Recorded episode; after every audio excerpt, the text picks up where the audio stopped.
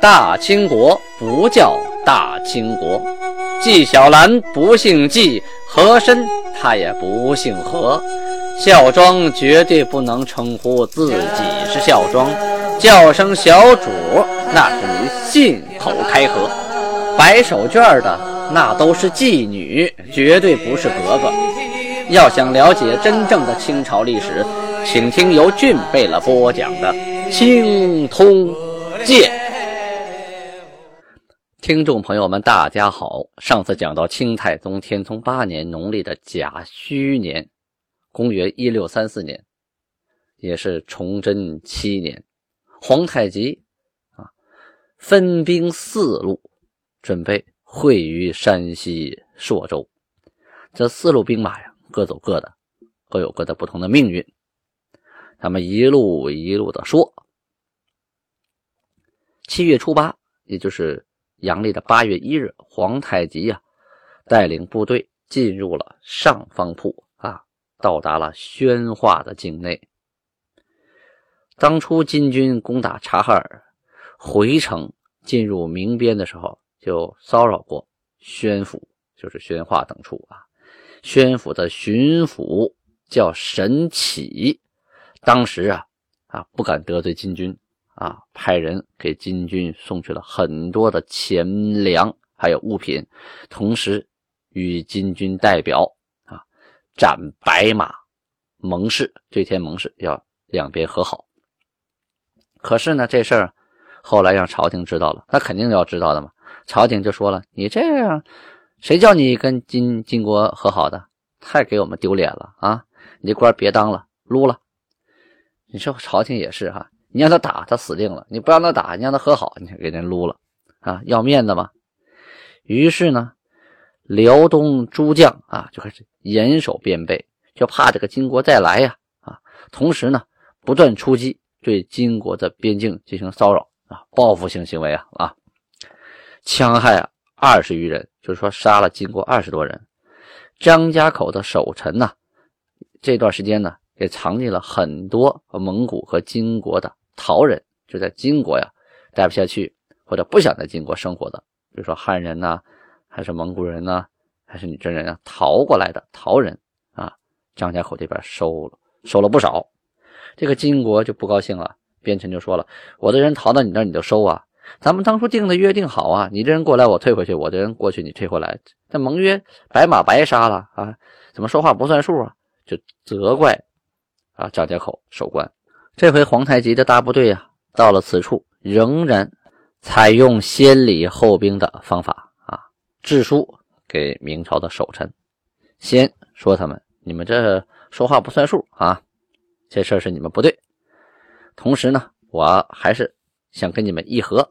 你们看，我已经兵临城下了，就请派出使者跟我们商商量商量和谈的条件吧。说白了就是堵着门口要钱呢啊！刀架脖子上，你给不给吧？再说说另一边啊，阿基格啊，带着两排骑兵去攻打龙门，还真没打下来。龙门的守军呢，十分的顽强，早有准备，所以啊，这个阿基格没占到便宜，也不想呢伤亡过重，于是啊，绕过了龙门，去攻打保安。保安就是现在的河北省的涿鹿县啊，就是那个境内，打了一段时间呢，就给明朝代王啊，明朝有个王爷叫代王，这里的代王啊，可可平常我们说的山大王可不是一码事儿啊，山大王那个代呀是大字啊，读成代。现在的歌唱的也是气人，什么代王让大王让我去巡山。那个字是写成大，但读成代山大王，可不是大王让我去巡山，这是没文化，也不知道谁审的这个歌，就能让他供应了啊！哎呀，大家都跟着唱，慢慢的山大王都变成山大王了，真胡扯！这里说他大王啊，是代替的代啊。最早的代王啊叫朱贵，为什么我这么熟呢？因为我曾经在那个一个电视剧叫《包三姑外传》里边演的就是代王朱贵啊。这朱贵呀。他是安徽凤阳人，是明太祖的第十三个儿子啊。母亲是郭惠妃，洪武七年啊七月十八日出生的。后来这个人不靠谱啊，被几上几下拿下过。但是呢，后来他的后人呢就袭了这个代王的王位，就世袭罔替了。传到最后一辈呢，叫这个代王叫朱传火齐，这个名字很长，叫朱传火齐啊。我们这里所说的代王就是朱传火齐，他们呢封地啊就在宣府大同一带，就说这个代王啊是生活在宣府大同一带这个地方的封地归代王管啊，他不直接归这个京城啊皇帝管，崇祯皇帝管，所以呢。皇太极啊，要致书信给这个代王啊，朱传火齐。这个朱传火齐啊，是在崇祯十七年三月，李自成攻入大同的时候，满门遇害啊，被杀的。他可不是皇太极给弄死的啊。皇太极给朱传火齐写信呢，目的就是让他派使者，咱们商量商量谈和的条件啊。你只要想议和，我就不往里打，大家呢都不用死人啊，这样多好啊。再说另一头，代善。和萨哈连带领着两红旗的兵啊，还有蒙古的奥汉、奈曼、阿禄、乌拉乌拉特、克拉沁等等的兵哈，去打德胜铺啊。这德胜铺啊不禁揍啊，三下五除二的被拿下了。拿下之后，待了没几天，他们就大部队向朔州进发，一路畅通无阻啊。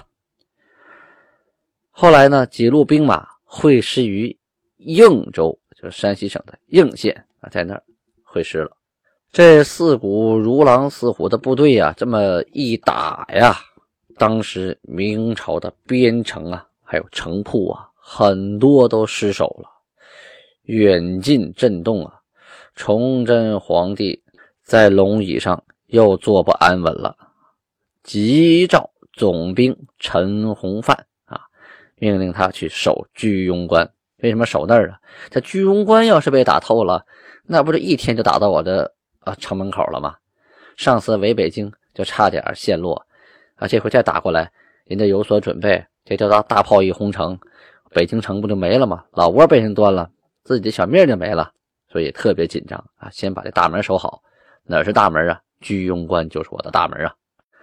大家总说万里长城，万里长城啊，说秦始皇修长城，其实啊，这个长城啊，大部分都是明朝时候修的。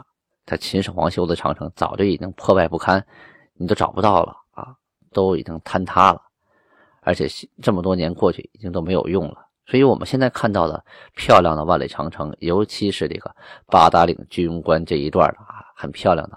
为什么修那么好啊？因为它离京城很近，担负着守卫京师的重要任务，所以啊，多次修葺啊，所以大家现在看到的这一段长城是非常好的，其他的。呃，长城称之为野长城啊，多年失修，早已经失去了它的军事作用。但是长城外呢，在明朝时候啊，修了很多的小铺啊，小的那个城堡，起到了这个互相啊，呃，联系啊，互相沟通，起到了这个作用，而不是说中间中间很多地方已经没有墙了，就是两个城堡之间呢也可以过人，但是呢，两个城堡可以出兵阻拦啊，都是这种情况了。根据当时的情况呢，明朝的部队也是有限的，那城堡也是有限的，而且大部分兵丁呢都集中在城堡里。但是这么一分散呢，每个城堡里兵都不多，战斗力呢都不会很强。对付一些小股的侵略部队啊，还好办啊，守在城里不出来。可是你要是对付金军这样大型的进攻部队啊，还有火炮做后援的，那些小城铺根本就扛不住，起炮就轰塌了啊。大的还好说。这可是大的，毕竟少啊，大部分都是小的呀，所以这个边墙外的这些城铺啊，大部分都失守了。崇祯皇帝派了总兵官陈洪范守居庸关，还是不踏实，于是呢，又调巡抚丁魁楚去守哪儿呢？守紫金关。紫金关在哪儿呢？在河北的易县啊，易县西边。看看地图啊，他担心呢。啊，这个这个女真人她不从北边打过来，她要绕一圈呢，啊，从外边绕过来，从西边过来呢，那我的京城还是保不住啊，不行，这所以啊，在紫禁关呢也派了人，原来的部队不够，我要 double 一下啊，加强防守，增派兵力，同时也派人啊增加兵力守雁门关，就山西省代县啊，京师整体戒严啊，不许出，不许进啊。万一这个时候进来几个敌人的探子呢，或者是里应外合呢，那不麻烦了吗？戒严，一切进入战时状态，安全第一，安全第一，安全第一呀！啊，重要的话说三遍。放下金军和明朝这边，咱们先不说，说一说农民起义军李自成那边啊。前一段时期呀，这个义军的首领高迎祥、李自成、张献忠等人呐，被总督陈其瑜啊给打败，追的是到处跑啊，损失惨重啊，拉着自己那点家当啊，是四处逃窜，逃着逃着呀。就逃到了兴安这个地方，有个叫车厢峡啊。这兴安呢，就是今天陕西省的安康县境内。这里有个车厢峡，啥意思？车厢峡，大家见过过去那个呃牛拉的车、马拉车后边有个木头箱子，那叫车厢啊。为什么叫车厢峡？大家想一想就知道喽。这个地方啊，四面都是绝壁啊。立都立矮的，你鸟都飞不上去，别说人了啊！中间呢长四十里，很狭长的那么一个山谷，四面壁立，进去啊一个山口容易，你再想出来毁了，没路了，死胡同，被人家关门打狗啊！义军是误入其中啊，出口呢被前边给堵上了，这入口啊也回不去，变成了。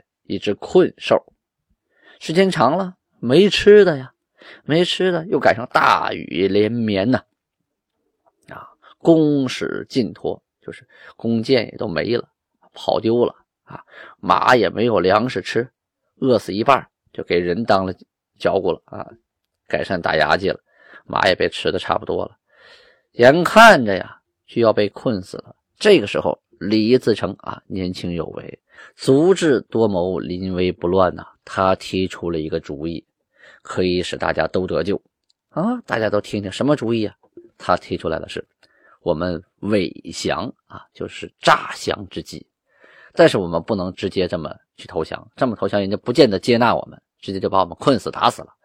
我们呢，舍点本钱啊，拿出点家底儿、宝贝，这些年抢的东西都拿出来，去贿赂呀陈其瑜。他身边的这些人啊，跟着陈其瑜打仗的这些人呢，也很辛苦啊，而且人多，思想不一定一致啊，便于腐蚀啊。于是呢，就给这些人送好东西，金银珠宝啊啊，钱财啊，开始给这些人送。送完以后就说我们呐，呃，都不想再反抗了，我们就想投靠官军，请你们给说说好话吧。啊，这些人呢。都在陈其余的左右啊，自然呢得了好处，拿人家手短，吃人家嘴短呢，就开始帮着义军说话。这帮人呢本来就是乌合之众，在仰慕其啊陈大人已久，就想投靠陈大人。以前是没看到就是什么英明的那个领袖，所以不愿意投靠。一看陈大人这么英武哈，早就想投靠之意，于是托我们兄弟几个给您带个话。这陈其瑜呀，哎呀，本来呀就是骄傲的不得了。一连打了这么些胜仗啊，美的鼻涕泡都快出来了啊！听大家这么一拍马屁呀，啊，更是找不着北了。一高兴，OK，没问题，来吧来吧，来多少要多少。哎，就开了山口。这义军呐，放下武器啊，啷啷当当的就跟他走出来了，就投靠了官军，表现的特别好啊啊！这个陈其瑜也觉得立了大功一件，正准备向上边汇报呢。突然这天夜里啊，义军拎起刀枪，把当时啊要派到他们身边的这些官员啊，安抚的官员，安插在义军内部的这些官员全给杀了啊！当晚就逃之夭夭啊！啊，从此啊势力日增。说白了呢，这个陈其瑜啊，骄傲自满，来了回放虎归山呐。本来可以痛打落水狗，结果呢，偷鸡不成反蚀一把米呀。转过头来说说金国部队，皇太极命令啊各路兵马奔山西代州，命令左翼贝勒多尔衮、多铎、豪格啊去奔朔州城往东，一直奔到五台山啊，这一片归你了，抢去吧，打去吧啊！又一贝勒撒哈连、硕托啊，去哪儿呢？去代州城西，一直到公郭县这一块地区。公郭县就是山西省啊，原平北边那个郭阳镇啊，这一片，你们去抢这一片去吧啊！备了阿巴泰，派他们去哪儿呢？去灵丘、王家庄啊，去抢那一片。但是这里要提到一下，当时礼部的城正巴都里。就跟随着贝勒阿巴泰啊去进攻灵丘、王家庄一带，但是这个巴都里呀就战死在王家庄。这个巴都里呀要介绍一下，他呀姓童，如果全叫起来呢是童巴图里啊，因为女真人呢他称名不举姓，所以呢只说巴都里，不是说他姓巴啊。他祖上啊就居住在童家这个地方。